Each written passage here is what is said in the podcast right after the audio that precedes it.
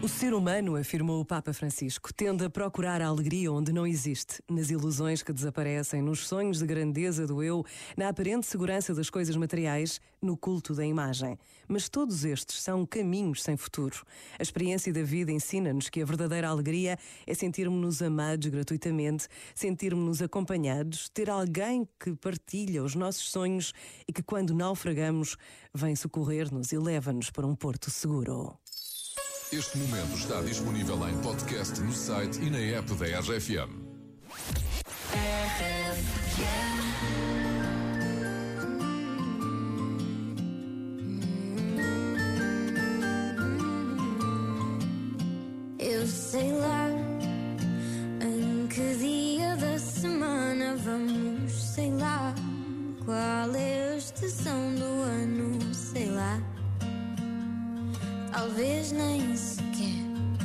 queira saber, eu sei lá.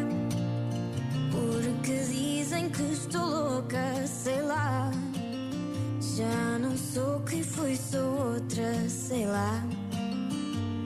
Pergunta-me amanhã, talvez eu saiba responder.